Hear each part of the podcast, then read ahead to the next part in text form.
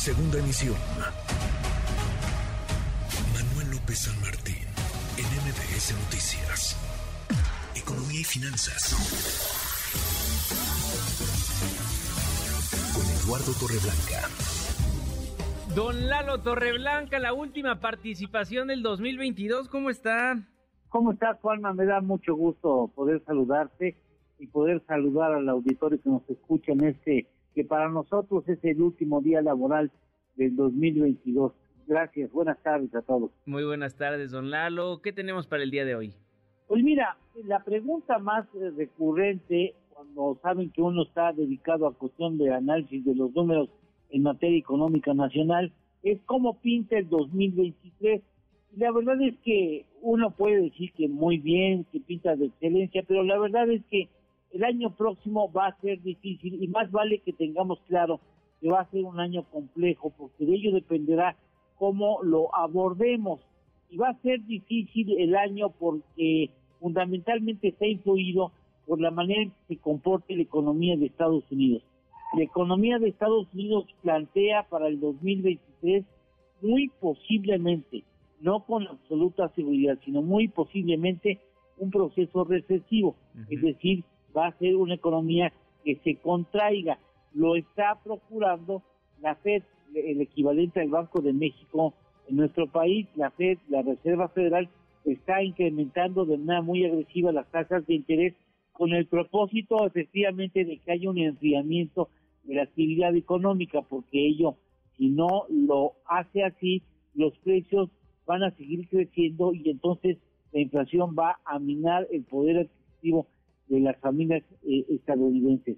Es decir, no se trata de un tropiezo económico, sino fundamentalmente de una estrategia buscada, intencional de la Fed, por lo que es muy posible que eso suceda quizá en el segundo trimestre del 2023.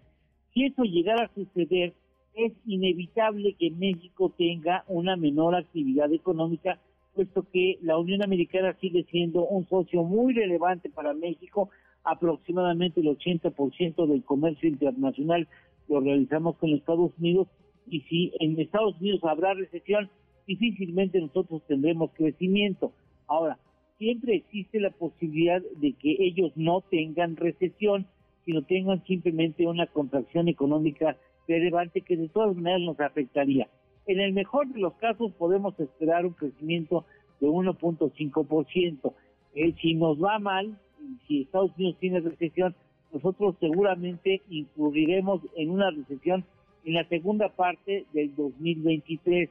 Eh, eh, la recesión en Estados Unidos puede durar entre seis y nueve meses, va a ser ligera, va a ser relativamente corta y se espera que México sea un poco más profunda y sea un poco más larga. Pero bueno, en el peor de los casos estaremos hablando de una contracción de quizá menos uno, menos 1.5%. Si no hay recesión en Estados Unidos, quizá podríamos tener un signo positivo de crecimiento entre 1.5, 1.7% en el 2023. En todo caso, ya con esto termino, Juanma, lo que es más importante es que mantengamos una buena actitud. Eh, es decir, pueden venir malos momentos, pero siempre a, a, los malos tiempos hay que darle una buena cara. Con una buena actitud podemos superar, como lo hemos hecho siempre, un mal momento económico del 2023. Así es que a echar de ganas, a poner énfasis en nuestro trabajo, ser cuidadosos en el mismo, ser muy productivos, ser muy responsables manejar con cuidadosamente la tarjeta de crédito y echarle ganas para obtener del 2023, aprovechar las oportunidades que incluso los años malos siempre ofrecen también puertas interesantes que abrir. Bien. Pues hay que estar preparados para el 2023 porque si bien ya vamos a estar con un sistema de salud a nivel de Dinamarca, querido don Lalo.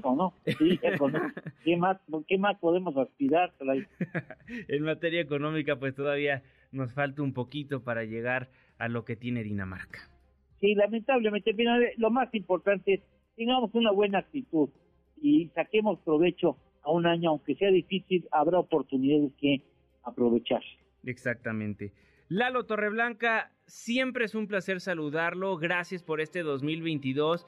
Me dijo Manuel López San Martín que le agradeciera a nombre de él, a nombre de todo el equipo, por todo lo que hace por nosotros a diario en este espacio en materia económica.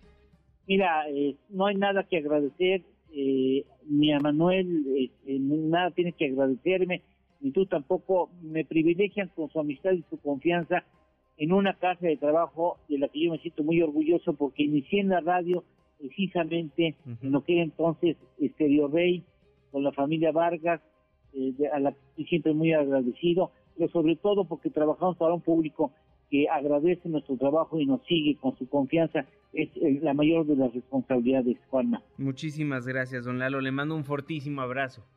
A ti, al equipo de trabajo que conforma esta segunda edición y al público, buenas tardes, buen provecho y excelente 2023. Excelente 2023, don Lalo Torreblanca.